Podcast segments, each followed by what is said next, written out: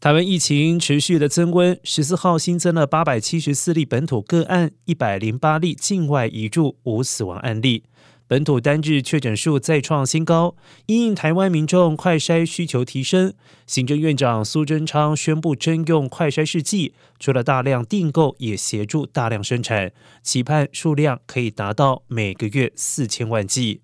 而新北市也启动居家照护计划，指挥中心研拟最慢下周一起，全台湾可以一同上路，但最后的实施日期将等待正式公布。